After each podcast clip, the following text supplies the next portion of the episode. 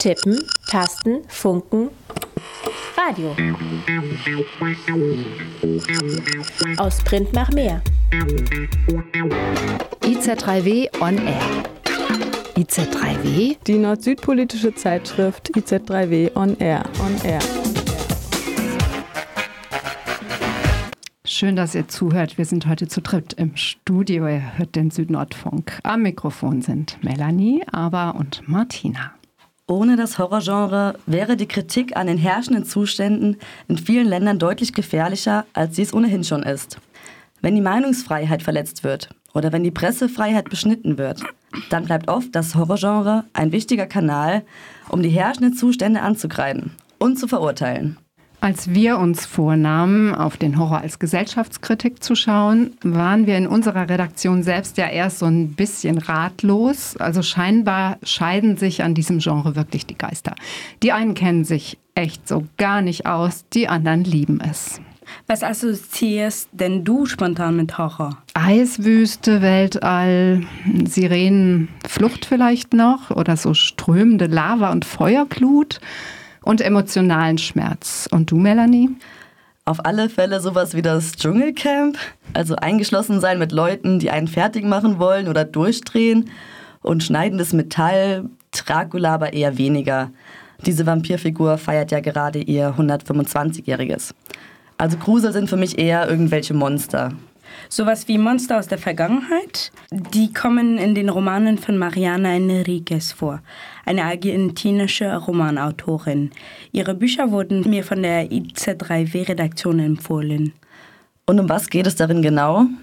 Eigentlich um die politische Vergangenheit in Argentinien. In einer Kurzgeschichte geht es um Kinder, deren Gesichter die Leute in Buenos Aires nur noch vage in Erinnerung haben.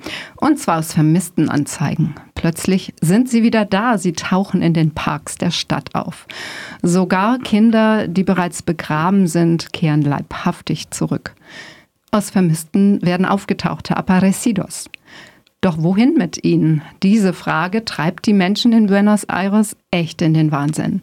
Denn mit den Vermissten kehrt die verdrängte Frage nach der Schuld wieder. Warum eigentlich?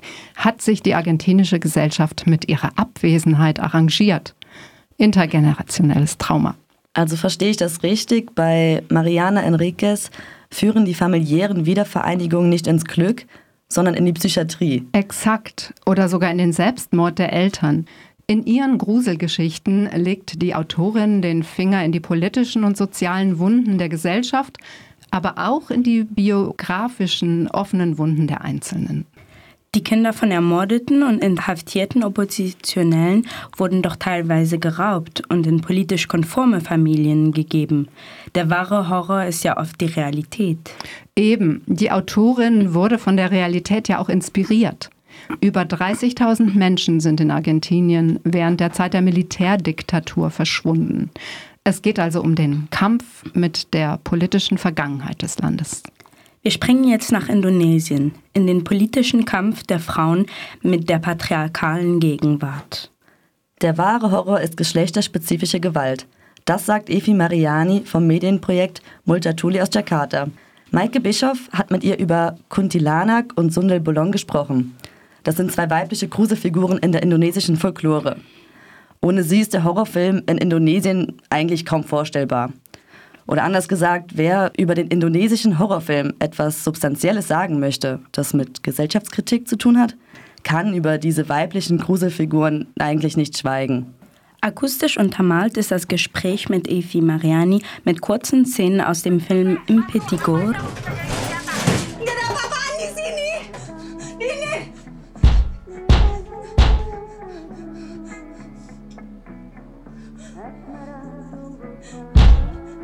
Most of the horror movies are, do not really criticize the system per se. Most Die meisten Horrorfilme kritisieren nicht das System per se. Die meisten indonesischen Horrorfilme werden einfach gemacht, damit sie sich gut verkaufen und die Leute sich gruseln. Joko Anwar, vielleicht könnte Mensch von ihm behaupten, dass seine Arbeit von höherer Qualität sei als die von anderen. Aber ja, die Filme, in denen du Gesellschaftskritik siehst, sind nicht unbedingt aus dem Horrorgenre. Gesellschaftskritik gibt es hier in Filmen, in der bildenden Kunst, auch im Theater. In der Musik, naja, unabhängige MusikerInnen sprechen in ihren Texten schon zum Beispiel über Umweltschutz oder soziale Ungleichheit. Aber um ehrlich zu sein, sind das nicht so viele. Die meisten sind ja schon da, um zu unterhalten. Also bildende Kunst, Performances und Theater präsentieren uns mehr Gesellschaftskritik als Filme und Musik. Denn Filme und Musik sind ja eine große Industrie und eher darauf ausgerichtet, Profit zu generieren, wenn du verstehst, was ich meine. Das ist also mehr zur Unterhaltung da als für Gesellschaftskritik. So they're more like popular, more entertaining than serving a social criticism.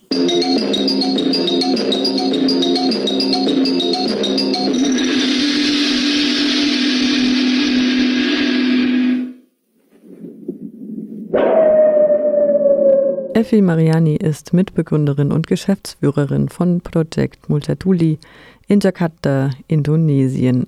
Multatuli ist eine journalistische Initiative, die den Ungehörten und Marginalisierten eine Stimme geben möchte und über das Ungesagte berichtet. Das Projekt hat es sich zur Aufgabe gemacht, diejenigen an der Macht zur Rechenschaft zu ziehen, sagt Efi.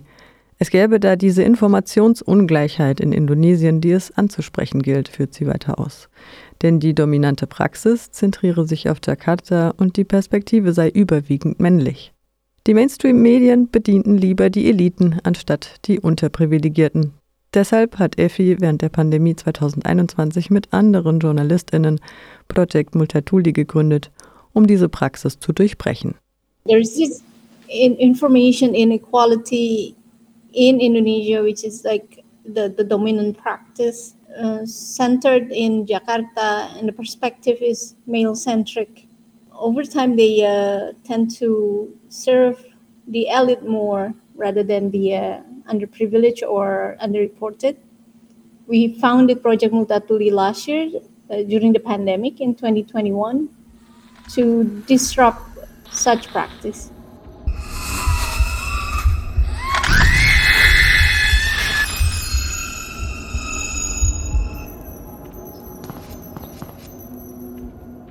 A friend of mine once like wrote this opinion article it's a very good essay with a, a fem feminist perspective about indonesian folklore that Eine Freundin von mir hat diesen sehr guten Essay über indonesische Folklore aus feministischer Perspektive geschrieben. Darin führt sie auf, dass viele Frauenfiguren in Horrorfilmen auftauchen. Wir haben Kuntilanak, wir haben Sundel Bolong, beide sind Frauen. Vielleicht hast du das auch bemerkt, im indonesischen kommerziellen Horror ist die Formel, die sich am besten verkauft, eine gruselige Geistergeschichte. Viele dieser folklorischen Figuren wie Gespenster oder Dämoninnen sind weiblich. In Indonesien werden viele Frauen Opfer des patriarchalen Systems. Kuntilanak zum Beispiel ist Opfer eines mangelhaften Zugangs zur Gesundheitsversorgung für werdende Mütter. In Indonesien ist der wahre Horror tatsächlich die hohe Sterblichkeitsrate unter Schwangeren. Die ist weltweit immer noch eine der höchsten. Wir konnten bisher die Ziele für nachhaltige Entwicklung nicht erreichen. Das ist das eine. Und Sundel Bolong ist auch ein Geist. Die Figur der Sundel Bolong wurde in Jakarta unter einer Brücke vergewaltigt. Sie ist ein Opfer sexuellen Missbrauchs und hat nie Gerechtigkeit erfahren. Also verfolgt und quält sie die Männer auf der Brücke, Nacht für Nacht. And she never got any justice, so she hunted men in the on, on that bridge every night. Der wahre Horror ist tatsächlich sexueller Missbrauch und die hohe Müttersterblichkeitsrate. Und das ist der Grund, warum in indonesischer Folklore viele böse Dämoninnen, Geister oder andere schreckenserregenden Gestalten Frauen sind. Thank you.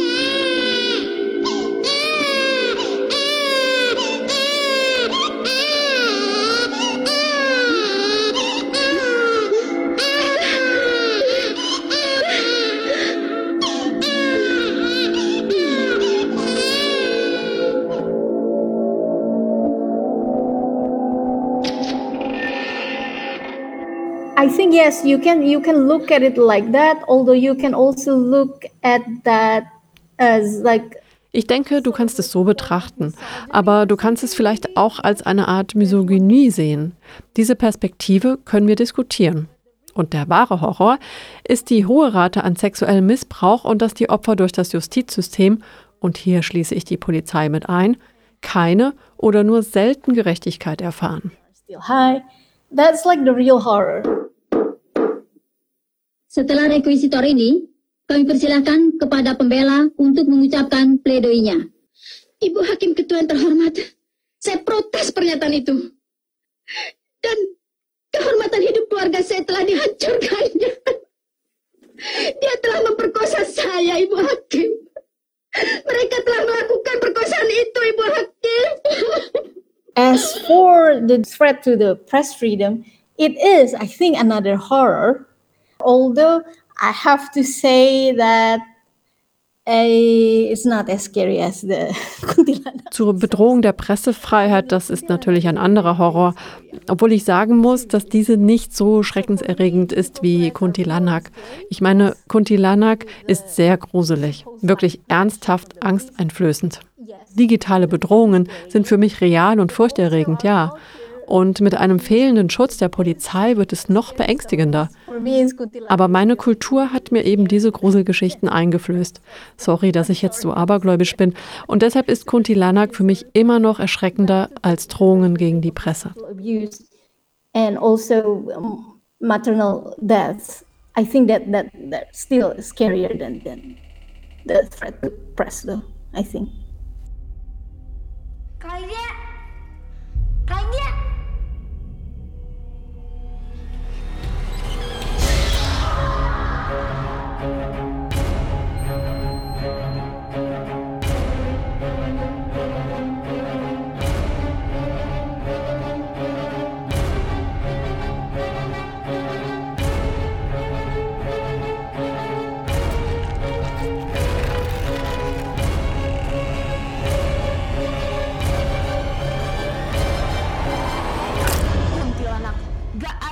Wikipedia schreibt dazu, Zitat, Kuntilanak ist eine mythologische Kreatur in Indonesien, Malaysia und Singapur. Sie nimmt üblicherweise die Gestalt einer schwangeren Frau an, die ihr totes Kind nicht auf die Welt bringen kann. Alternativ gibt es auch Beschreibungen von Kuntilanak als rachsüchtigem weiblichen Geist. Eine andere Geschichte bezieht sich auf Kuntilanak als Gespenst oder weiße Frau der südostasiatischen Folklore. Sie wird oft als langhaarige Frau in Weiß dargestellt und repräsentiert lokale Variationen von Vampirinnen. Sie lockt ahnungslose Männer an, um Angst zu schüren und Rache zu üben. Es gibt einen Haufen Horrorfilme über das Phänomen. Kuntilanak, Ghost in the Mirror, Rumach, Kuntilanak, Kuntilanak 1, 2 und, wie könnte es anders sein, dieses Frühjahr 2022, der unvermeidliche dritte Teil, das Internet ist voll mit Pranks. Bei diesen Streichen ziehen sich langhaarige Mädchen ein langes weißes Gewand an und erschrecken ihre Freundinnen. Des Weiteren kann Mensch jede Menge Videos ansehen, bei denen die betreffenden Kuntilanak irgendwo gesichtet haben wollen. Außerdem taucht Kuntilanak als schwangere Frau in Weiß in mehreren Videospielen auf. Die grundlegenden Informationen: Typ feindselig, Geschlecht weiblich, Haarfarbe schwarz, Augenfarbe weiß. Kuntilana kündigt ihre Präsenz üblicherweise durch ein spitzes Lachen an. That seems quite an ambivalent thing, like in horror films. I have seen some. Also ist das eine etwas ambivalente Beziehung. Einerseits die Kritik an dem patriarchalen System und seiner Gewalt und andererseits aber auch Ausbeutung oder Exploitation im Film. Also oft sehe ich in diesen Filmen hübsche, junge, westlich aussehende Frauen mit heller Haut als Protagonistinnen. So have you seen any horror movies uh, from Indonesia? Yeah, I've seen some of Yoko Anwar. Ja, ich kenne ein paar Filme von Yoko Anwar. Satan's Slaves, Impetigore, from Yoko Anwar as well. So what are, are you? Are Und fandest du sie gruselig? Mm, I thought Impetigore was quite a good film. I really enjoyed it. Also, ich grusel mich nicht so schnell, aber ich fand sie zum Teil gut gemacht. I liked it, but then again, yeah, I'm not scared that easily, I think. I thought it was a quite good film. I've never been to Indonesia. I don't know the, the culture. I don't know the societies. Yeah, yeah. but for Indonesians who also für uns IndonesierInnen, die mit diesen Geschichten von Kuntilanak und Sundel Bolong aufgewachsen sind, ist das alles sehr nah an uns dran. Diese Art der Kulisse, der Habitus oder die Ästhetik sind uns kulturell sehr nah. Unsere Fantasie sagt uns dann, oh, Kuntilanak, könnte gleich hier oder da auftauchen. Für uns sind indonesische Horrorfilme, die auf Folklore basieren, also gruseliger, weil wir damit aufgewachsen sind. So it's it's close to us. So uh, for Indonesians, horror movies based on folklores are like scary because we grew up with such stories.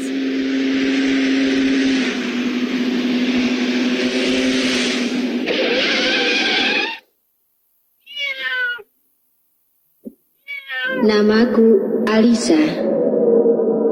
Usia 21 tahun.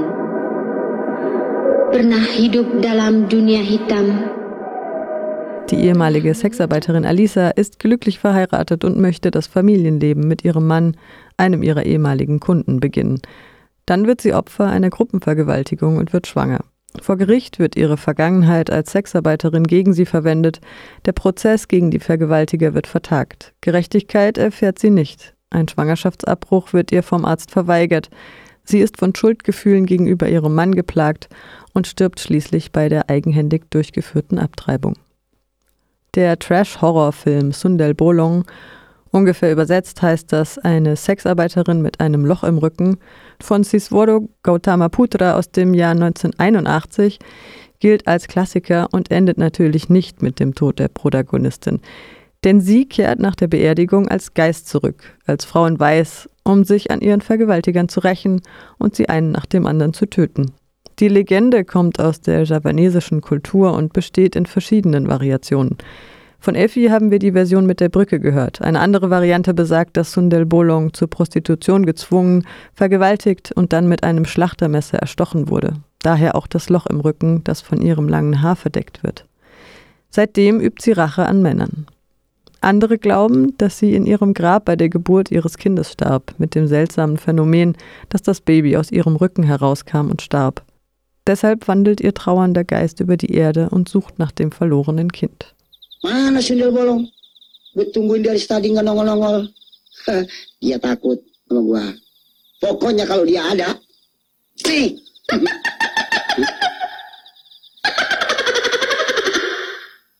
Suara apaan ya? Romanya kayak suara cewek. Das war Efi Mariana von dem Medienprojekt Multatuli aus Jakarta im Gespräch mit Maike Bischoff. Die Langfassung des Interviews könnt ihr ab sofort nachhören auf der Webseite von Radio Dreieckland. Es ist wohl kein Zufall, dass Maike eine Medienaktivistin interviewt hat, die selber in Indonesien Medienrepression erfahren hat. Vermutlich kommt es beim Horrorgenre darauf an, gute von schlechten Gruselgeschichten zu unterscheiden. Robin Wood, nicht Robin Hood, Robin Wood hat das in seinem vielbeachteten Aufsatz versucht. The Return of the Repressed. Er macht da zwei Kategorien auf. Der reaktionäre Horrorfilm ist einer, der die Unterdrückung wiederholt. Und ein progressiver, das ist eine Horrorgeschichte dann, wenn sie eher danach trachtet, dem Verdrängten zu seinem Recht zu verhelfen. Ich würde sagen, wenn schwarze Figuren im Horrorfilm auftauchen, dann muss man da genauer hinschauen. Mark Harris sagte, der Tod der schwarzen Figuren im Horrorfilm ist eine Form der Marginalisierung. Er hat sich mit schwarzen Figuren beschäftigt, mit ihren Rollen und den Klischees im Horrorfilm in den USA.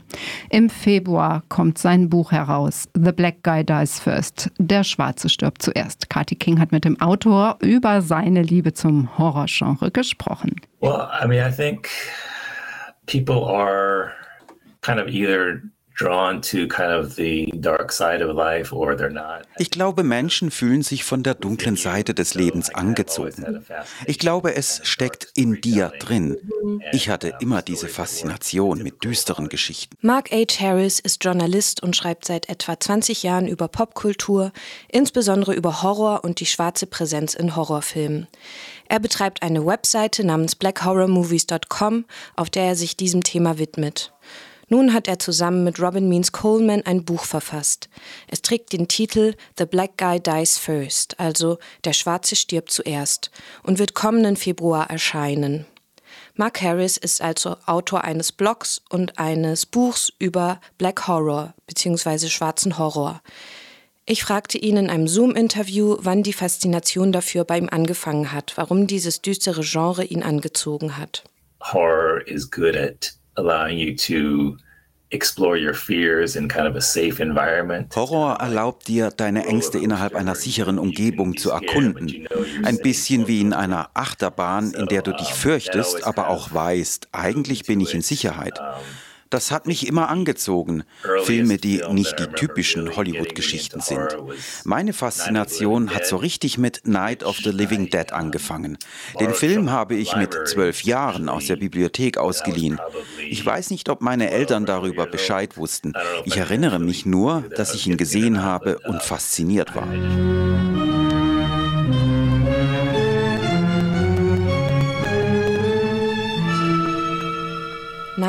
The Living Dead, die Nacht der lebenden Toten, kam 1968 heraus, in einer Zeit der Aufruhr und des Umbruchs also.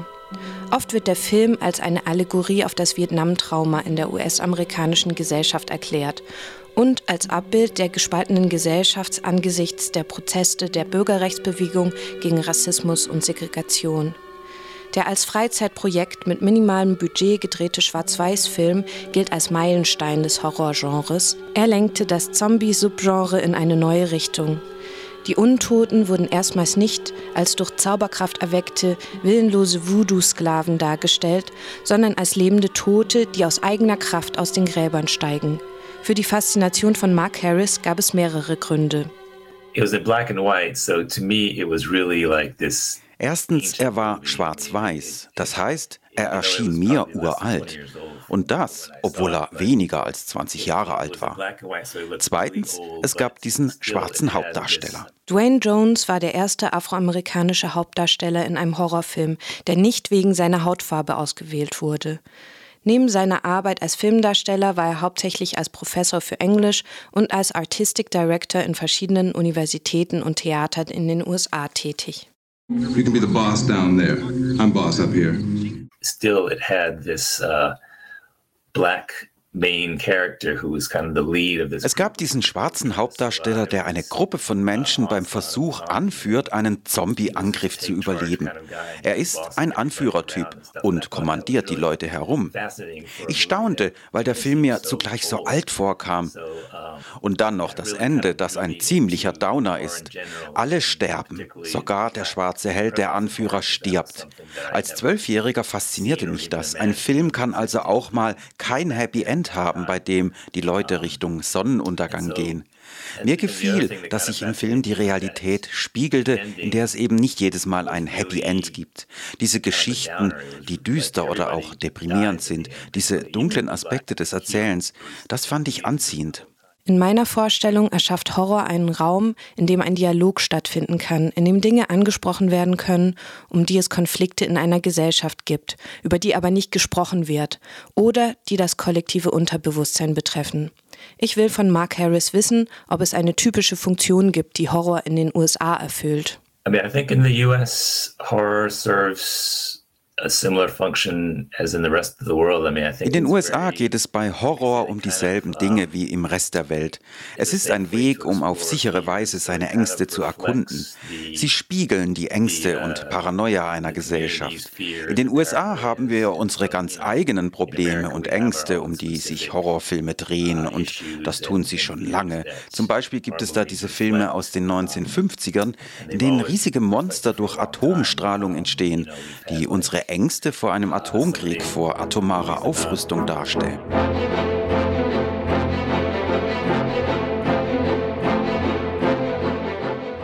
Als ich mir den Blog von Mark Harris anschaute, beschäftigte mich die Frage Black Horror. Was für Filme sind damit überhaupt gemeint?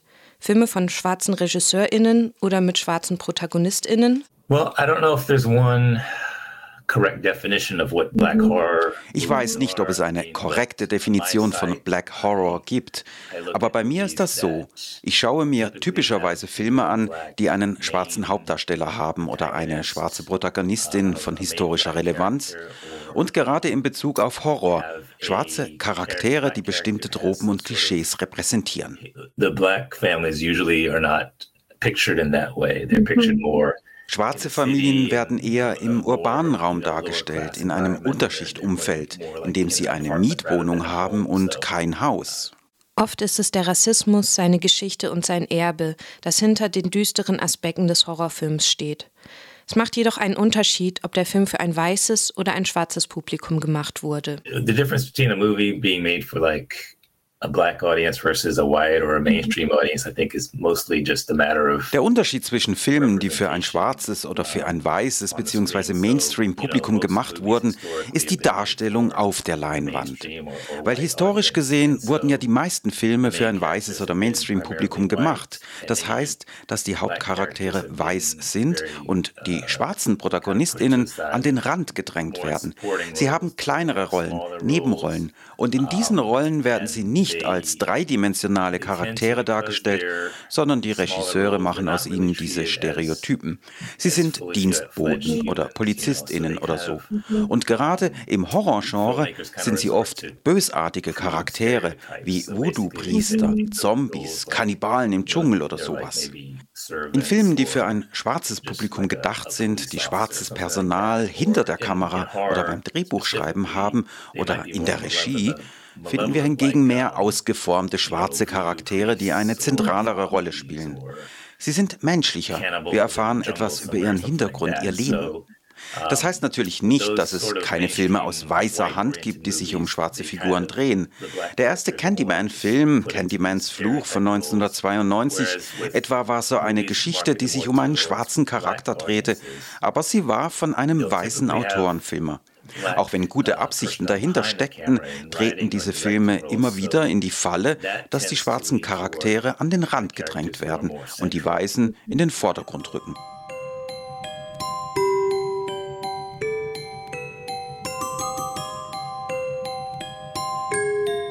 Hier spricht Mark Harris über den Film Candymans Fluch von 1992. Bernard Rose war hier zugleich Regisseur und Autor. In diesem Film geht es um eine Urban Legend, der in der schwarzen Community spielt. Genauer gesagt in Chicago, in dem Sozialbauviertel Cabrini Green but it's told through the eyes of a white protagonist, a white female. Aber er wird aus der Sicht einer weißen Protagonistin erzählt, einer Studentin, die sich in die gefährliche schwarze Community wagt und ihr Leben riskiert, um die Wahrheit hinter der Urban Legend von Candyman aufzudecken. Trotz guter Absicht tritt Candyman also in diese Falle, weil er an ein weißes Publikum gerichtet ist. Und so hatten sie das Bedürfnis, diese weiße Protagonistin einzusetzen in einer Story, die im Kern eigentlich schwarz ist. Tropen und Klischee-Charaktere sind zentrale Elemente in jedem Film, so also auch im Horrorgenre. Das Buch, das Mark Harris mit Robin Coleman zusammengeschrieben hat, heißt The Black Guy Dies First, frei übersetzt Der Schwarze stirbt zuerst. Warum dieser Titel? It's a common trope in horror movies that I think horror fans, black and white alike, have have discovered over the past, you know, das ist ebenso eine Trope in Horrorfilmen, schwarz wie weiß. Horrorfans haben sie über die letzten Jahre identifiziert. Wenn eine schwarze Figur im Film auftaucht, stirbt dieser Charakter oft als erstes. Der Titel deutet noch ein paar mehr Dinge an. Die Wendung The Black Guy impliziert, dass es nur einen Schwarzen gibt, oft aufgrund des Tokenismus der FilmemacherInnen. Also wenn sie meinen, sie müssen eben noch einen schwarzen Charakter unterbringen. Und oft bleibt es bei dem einen und in der Regel spielt die Figur eine untergeordnete Rolle. Das ist im Grunde nicht schlecht, aber der Schwarze wird zu einer Trope, indem er neben dem Athleten, der Cheerleaderin und dem Nerd existiert. Er ist einfach diese Typ Type, die da reingeworfen wird, aber die einzige Figur, deren Typus auf Race basiert. Die anderen haben wenigstens Charaktereigenschaften. Es geht bei dem Buchtitel also zum einen darum, dass der schwarze Charakter überhaupt da ist. Das andere ist, dass er zuerst stirbt, was nicht komplett akkurat ist. Es ist zu dieser Trope geworden, wobei sie oder er nicht zwingend als erstes sterben, aber sie sterben eben. Das ist die Prämisse des Buchs. Der Tod der schwarzen Figur Figuren im Horrorfilm ist eine Form der Marginalisierung. Es ist der Weg des Genres, diese Charaktere an den Rand zu drängen. In anderen Genres gibt es wiederum andere stereotypische Rollen für schwarze Figuren, etwa die der Freundinnen, die die weiße Hauptfigur unterstützen und selbst nicht wirklich etwas tun.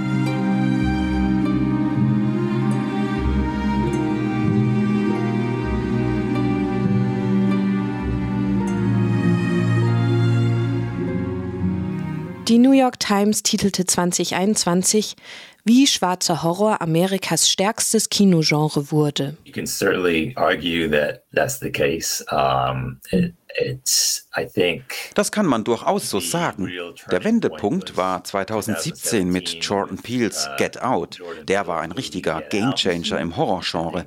Er zeigte, dass ein sozialer Kommentar, ein offenkundiges Statement zu den rassistischen Verhältnissen in einem Film Platz hat, der zugleich die Herzen der Kritik eroberte, sehr beliebt war und viel Geld eingespielt hat.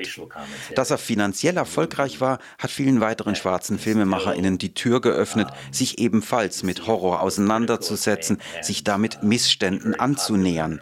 Er bedeutete auch, dass die Wokeness unserer Ära, das Ideale sozialer Bewegungen wie der Black Lives Matter Bewegung auf die Leinwand kamen. Sie wurden dadurch für ein größeres Publikum zugänglich und verständlich. Get Out hat also den Weg geebnet für Filme, die erfolgreich sind und Rassismus thematisieren. Antebellum von 2020 etwa. Hier wird dem Erbe der Sklaverei nachgegangen. Es gab außerdem eine Neuverfilmung des Candyman-Stoffes, Candyman von 2021, in der mehr aus schwarzer Sicht erzählt wird. Es geht da um Gentrifizierung und Polizeigewalt.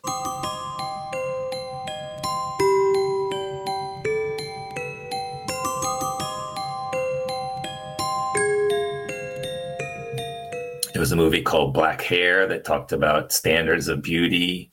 In dem Film Bad Hair von 2020 geht es um Schönheitsideale.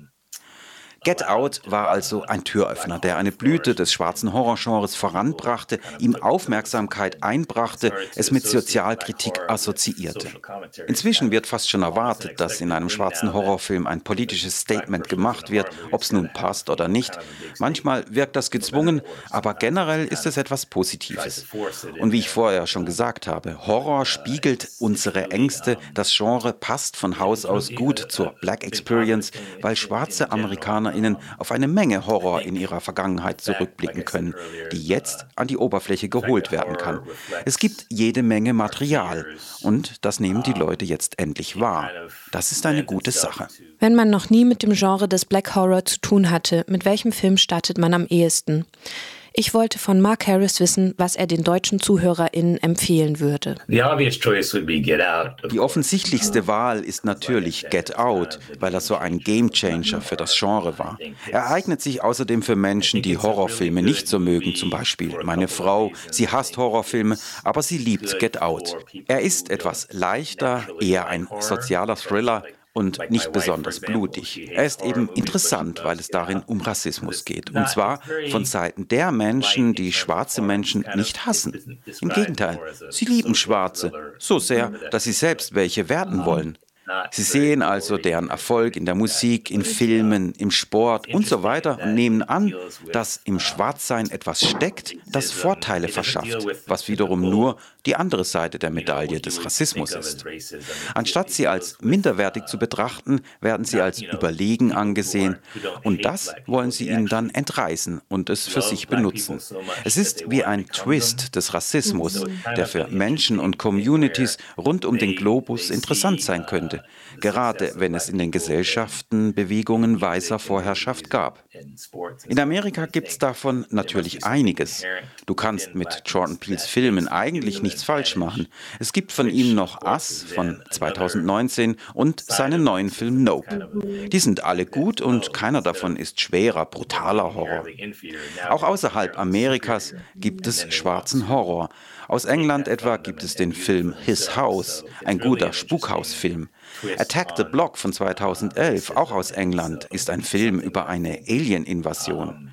Aus Brasilien gibt es den sehr guten Werwolf-Film Good Manners von 2017. Aus Afrika gibt es auch viele gute Filme, zum Beispiel Good Madam von 2021 aus Südafrika. Ein Geisterfilm über eine weiße Hausherrin und eine schwarze Haushälterin, die zusammenwohnen. Es gibt zurzeit viele Filme über die Black Experience in den jeweiligen Regionen. Es ist gerade eine gute Zeit für Black Horror.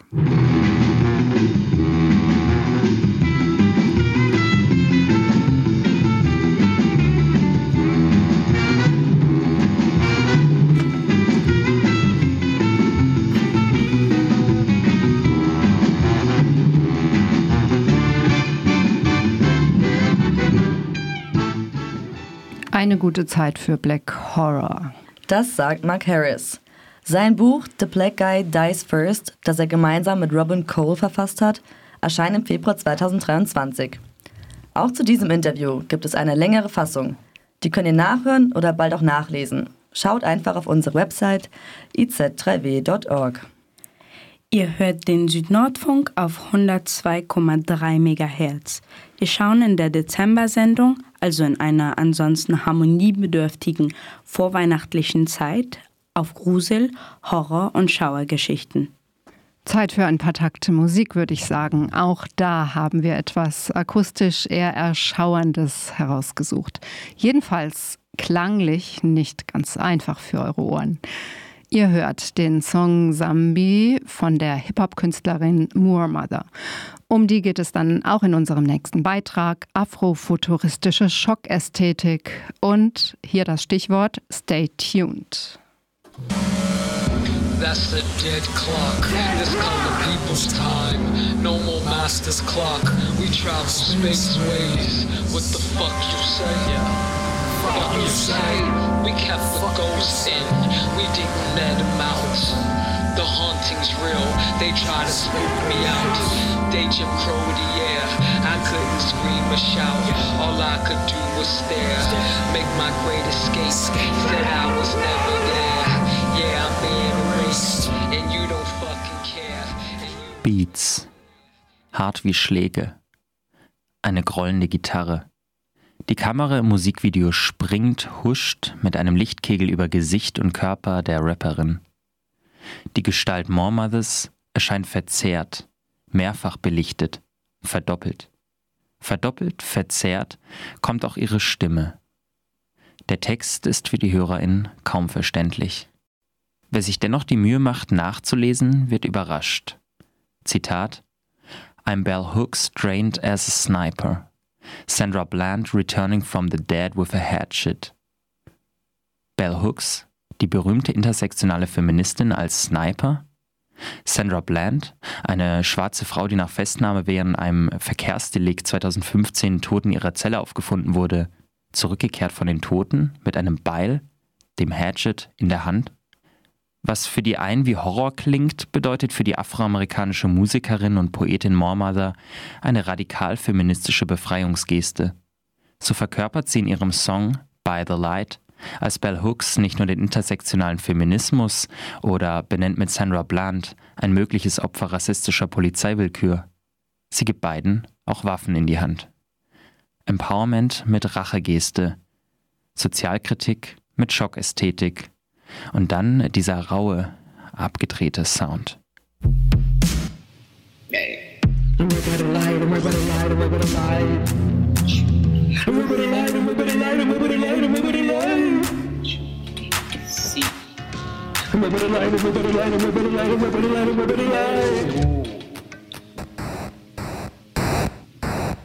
I like to punch people in the heart and then kiss the heart.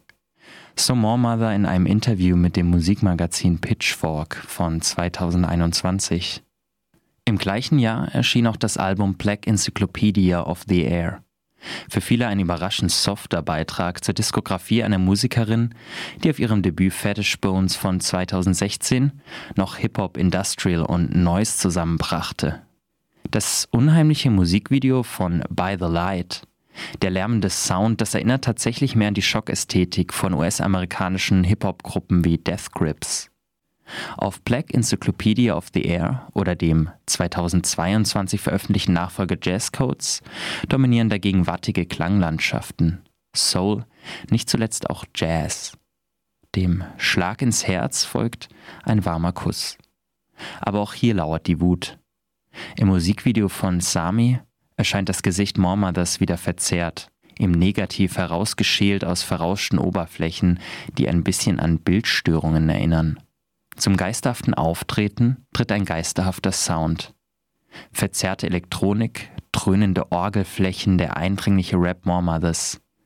Zitat That's the dead clock. It's colored people's time. No more master's clock. We travel space waves. Erneut Empowerment, eine Absage an die Zeitrechnung der Master, deren Plantagen in der wütenden Lyric More Mothers bis in die Gegenwart reichen. Die Zeitrechnung der People of Color, die löst sich aus den historischen Bezügen. Sie geht auf. Space Waves. That's the dead clock. This called the people's time. No more master's clock. We travel space ways. What the fuck you say? Yeah.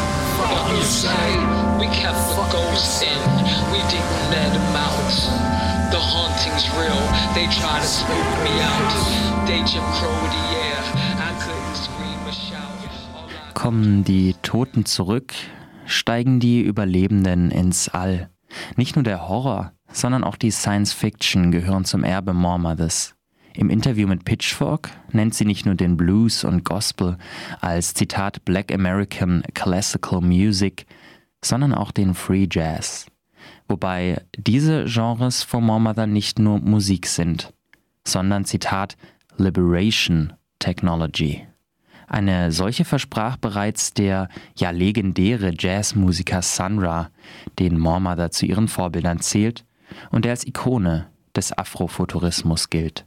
In seinem Spielfilm Space is the Place von 1974 bringt er schwarze Menschen mit einem Raumschiff ins All und entzieht sie der von weißen Menschen und Rassismus dominierten Erde.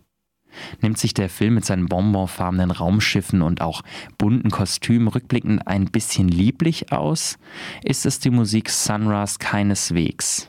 Bis heute nicht. Der 21-minütige Titeltrack des 1973 erschienenen Albums Space is the Place bleibt trotz klarer Rhythmisierung dem Free Jazz verhaftet. Er schichtet dissonant aufspielende Instrumente zu einer lärmenden Wall of Sound. Der afrofuturistischen Vorstellung eines freien Lebens im All, Zitat Traveling Space Waves wie bei Mormother, liegt hier eine ungezähmte, für Unbedarfte sicher auch brutale Soundästhetik zugrunde.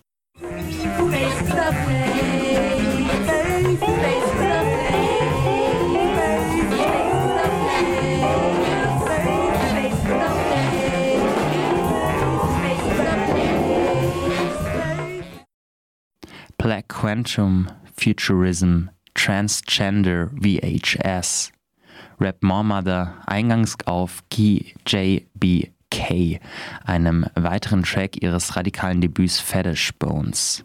Nicht nur gibt die Künstlerin Transpersonen eine weitere mögliche Liberation Technology zur Hand, dem VHS, sondern zitiert auch das von ihr und dem Künstler und Aktivisten Rashida Phillips gegründete KünstlerInnen-Kollektiv Black Quantum Futurism. Für das afrofuturistische Kollektiv besteht die Liberation Technology laut eigener Website in der Zitat Manipulation of space-time in order to see into possible futures and or collapse space-time into a desired future in order to bring about that future's reality.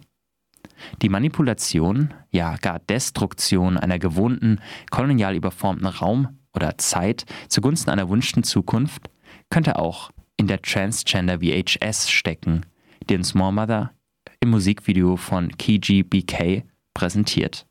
Das Gesicht der Künstlerin dort ist kaum erkennbar. Erst recht nicht irgendeinem Geschlecht oder einer Ethnie zuortbar. Augen und Mund erscheinen von dem schwarzen Hintergrund wie durch eine Maske, um die herum sich klassische Elemente des Horrors sammeln. Küchenschaben, brennende Gebäude und natürlich wieder The Hatchet, das Beil. Wieder ist die Stimme Mormothers verzerrt, wieder schichten sich Lärmwände, der Beat hämmert. Auch die Textzeilen werden überdeutlich in die Wahrnehmung der Zuhörenden gehämmert. Kill, black girl, kill. That's my dissertation. And if you can't drop a bomb on the plantation, just get them, hey. Black quantum futurism, transgender VHS. We are out here, let's go.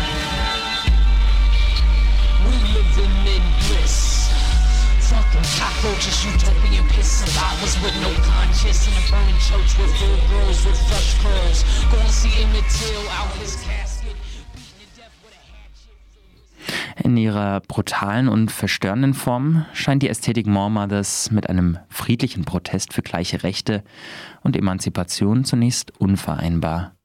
Wer als weiße Person aber so urteilt, würde ziemlich sicher verkennen, auf welchen unleugbaren, traumatischen Gewalterfahrungen sie zuallererst reagiert. In Klang und Bild tritt Moormothers Ästhetik dem Schrecken rassistischer Gewalt entgegen. Gefallen muss das gerade einem weißen Publikum nicht. Dabei kommt ihrer Wut eine transformative Kraft zu.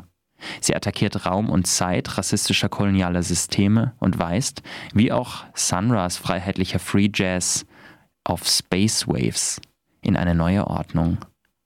Eine solche sollten wir begrüßen, ob wir die Musik More Mothers ertragen können oder eben nicht.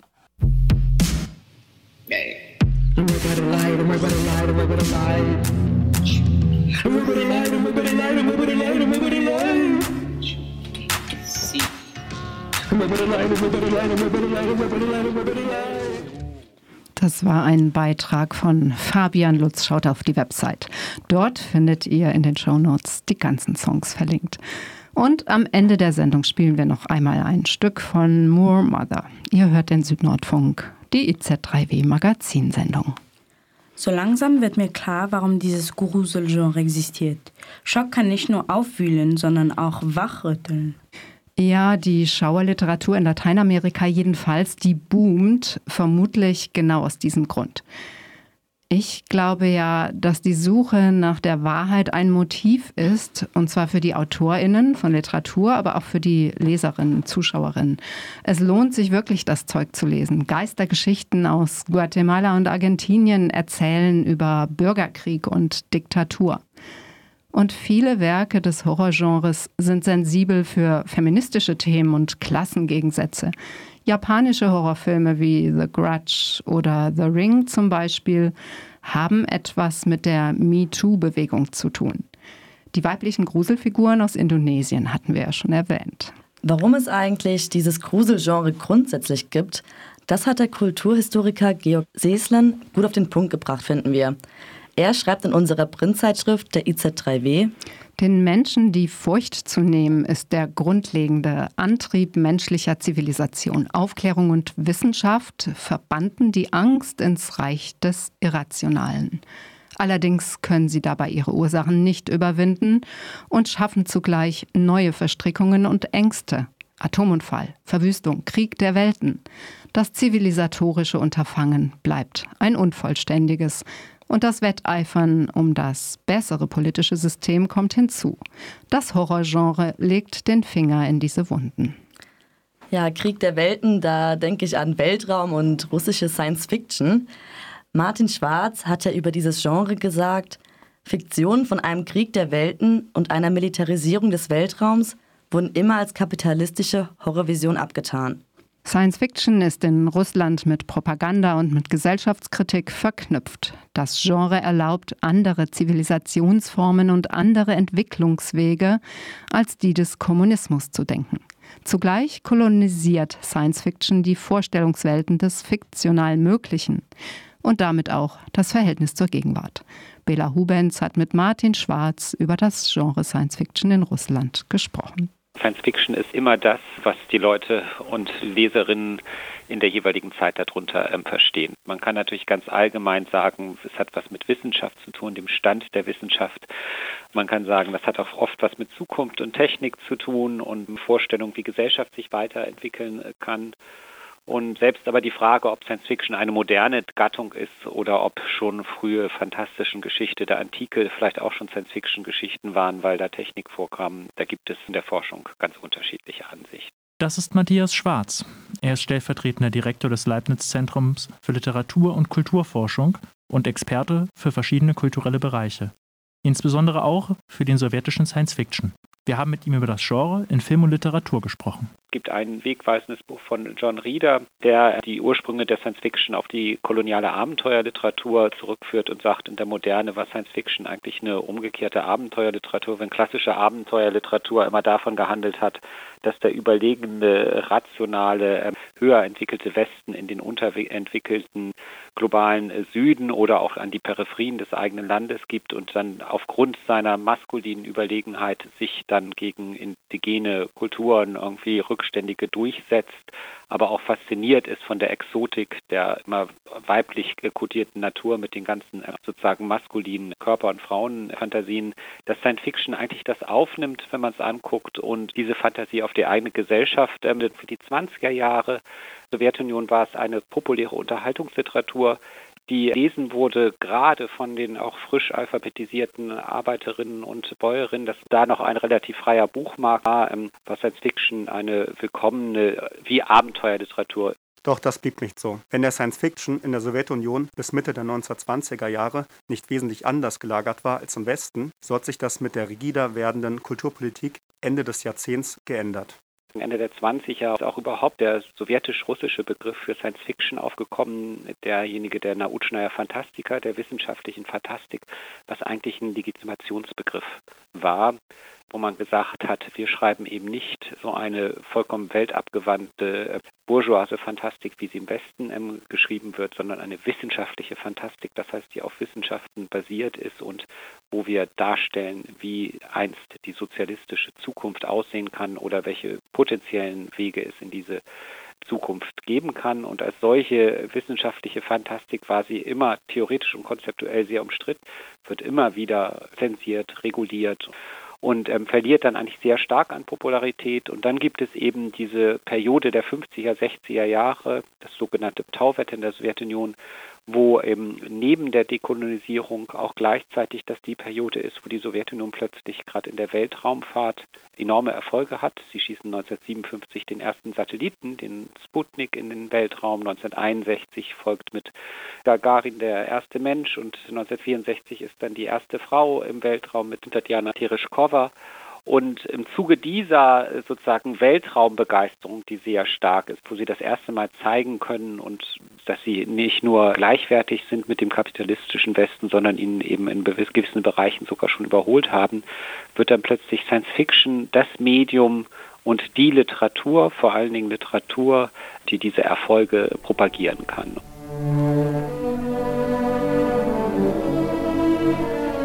И для всех нас, людей Земли, und für alle uns Menschen der Erde werden Heldentaten am Himmel vollbracht. Der erste Astronaut ist genau wie du, er ist dein Landsmann. Sei stolz auf ihn und dich. Dieser Konstellation, das muss man auch dazu sagen, hatte dann die Science-Fiction Möglichkeiten, die in der realistischen Literatur nicht möglich waren, weil plötzlich dann SchriftstellerInnen ähm, gestellt haben, wir zeigen einfach Zivilisationen, die eine andere Entwicklung durchgegangen sind, die vielleicht kapitalistisch sind und können da soziale, kulturelle oder auch ähm, politische Fragen, aber auch philosophische Fragen diskutieren, die in realistischer Literatur, die auf der Erde spielt, nicht möglich sind. Boris Stogatsky, einer der Stogatsky-Brüder, einer der bekannteren Autorinnen aus der Zeit, sagt, Science Fiction war in der Zeit auch eine Art zu denken, wo man auch sich dann nicht humane Gesellschaften ausdenken konnte, andere Zivilisationsformen und auch andere Entwicklungswege möglicherweise zum Kommunismus. Man muss aber auch wieder sagen, das ist vielleicht die Spezifik der sowjetischen Science Fiction in den Jahren und das war auch immer eine ganz bewusste Abgrenzung ähm, zur westlichen Science Fiction. Das, das war die einzige Prämisse, dass es natürlich den historischen ähm, Materialismus gab und das marxistische Geschichtsverständnis. Das heißt, dass eigentlich früher oder später ähm, jede hochentwickelte Zivilisation dann auch hin zum Kommunismus sich entwickelt werde und diese ganzen Fiktionen von einem Krieg der Welten, von einer Militarisierung des Weltraums immer als kapitalistische Horrorvisionen und typisch kapitalistische Zukunfts- und Weltraumdarstellungen abgetan werden. Daher findet man solche Darstellungen sowjetischer Science Fiction nur ansatzweise oder eben höchstens als Verfallsprodukte oder eben von unterentwickelten Gesellschaften. Aber höhere Zivilisationen wie bei H.G. Wells, die dann irgendwie aggressiv gegen die Menschheit oder generell aggressiv militaristisch auftreten, sind ein selten Fall, kommen aber auch vor als gesellschaftliche Fehlentwicklungen, die natürlich möglich sind.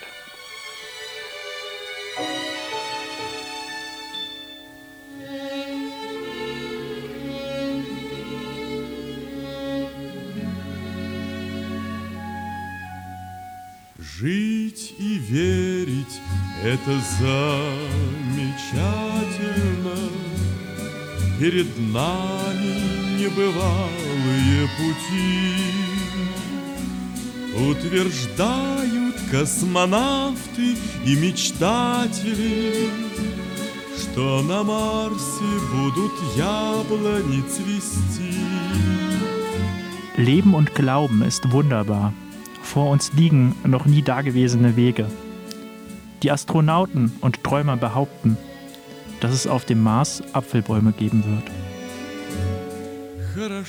Kolonisierungsfantasien in dem Sinne, äh, dass sozusagen die sowjetische oder irdische menschliche Zivilisation das Weltraum erobert und vielleicht auch andere Zivilisationen dann adaptiert, das gibt es eigentlich kaum. Also diese ganzen First Contact Geschichten sind immer eigentlich Geschichten, die davon leben, das war eine große innere Debatte. Es gab so eine sogenannte Anthropozentrismus-Debatte. Wie sehen diese Zivilisationen aus? Und es ging immer um diese Frage, wie können wir mit denen kommunizieren? Können wir überhaupt mit denen kommunizieren? Welche anderen Zivilisationen sind vorstellbar und wie wird die äh, Kontaktaufnahme aussehen? Und wie vermeiden wir eine militärische oder sonstige Eskalation aufgrund von Missverständnissen? Das war ist eigentlich eher das Thema, was fasziniert hat und das war dann vielleicht sicher auch in Abgrenzung zu diesen eher westlichen Kolonialfantasien. Es gab eine Vielzahl von Staaten, von Ägypten über Ghana, die alle erstmal sozialistische Politiken hatten im Antikolonialen, was auch ein antikapitalistisches dann war und dann teilweise mit der Sowjetunion zusammengearbeitet haben. Und dann gibt es halt bis zu den ganzen blutigen Putschen und Gegenrevolutionen, die stattfanden, einen heißen Kampf. Da waren sie sehr involviert und der internen Propaganda nach innen hat die Befreiungsbewegungen des globalen Süden eine enorme Rolle gespielt, auch und auch in der kulturellen Produktion, wo es dann Schriftsteller und Reisen, also da wurde dann auch viel darüber berichtet und war durchaus in den Medien präsent. Das ist sozusagen die eine Phase, jetzt die 50er, 60er Jahre, aber auch in den 20er Jahren war das sehr wichtig. In den ganzen Internationalismus, da hat man auch die Weltrevolution gehört, wo immer von Anfang an auch immer die, die Befreiung der afrikanischen und asiatischen Länder von der Kolonialherrschaft von Anfang an Topic war. Also das Antikoloniale der Sowjetunion war ein ganz starkes Topic, was intern sozusagen ambivalent war, weil es natürlich sie selber auch, kann man sagen, Kolonialpolitik gemacht haben, weil in Zentralasien die Republiken dann sozusagen zwangsweise die Emanzipation gemacht haben von, wie es im sowjetischen Terminus hieß, von Feudalstaaten oder feudalen Ländern aus kolonialer Herrschaft, die dann den Kapitalismus überspringen mussten und direkt in den Sozialismus dann kamen. Не волнуйся обо мне и не грусти, Покидая нашу землю, обещали мы, Что на Марсе будут яблони цвести. Покидая нашу землю, обещали мы, Что на Марсе Ich bin mit weit entfernten Sternen befreundet. Sorgt euch nicht um mich und seid nicht traurig. Als wir unsere Erde verließen, versprachen wir, dass es auf dem Mars Apfelbäume geben würde. Das war ein Beitrag von Bela Hubens. Genau genommen, es war nur der halbe Beitrag. Das Interview ist wirklich spannend. Es geht spannend weiter. Ihr könnt das nachhören auf unserer Website www.iz3w.org. Ja, und ab dem 16. Dezember dann sogar mit Skript. Dann nämlich wird es das neue multimediale Online-Magazin im IZ3W geben. Damit wir auch im kommenden Jahr spannende Themen in die Sendung bringen können, haben wir eine Crowdfunding-Kampagne gestartet. Äh, heute ist der letzte Tag. Unterstützt uns gerne, wenn wir die Hürde schaffen. Dann gibt es im kommenden Jahr vielleicht eine Sendung zu SuperheldInnen, ein wunderbares Genre, das die Verhältnisse zum Tanzen bringt. Und bevor wir Musik laufen lassen, nochmal von Moor Mother, nämlich Sami, wünschen wir euch allen schon mal einen wunderschönen Jahresausklang. Bleibt gesund, abonniert bitte unseren Newsletter und schaut am 16. Dezember auf das Online-Magazin. Wir hören uns wieder, wenn ihr wollt, am 3. Januar, dem ersten Dienstag im neuen Jahr. Danke an alle, die in der Sendung mitgewirkt haben. Das sind Fabian, Bela, Maike, Eva, Melanie und Ava waren am Mikrofon und Katja hat einen Beitrag gemacht. Die Sendeverantwortung hat Martina. Ciao. That's the dead clock. This called the people's time. No more masters. IZ3W on Air. IZ3W? Die nord-süd-politische Zeitschrift IZ3W On Air. On Air.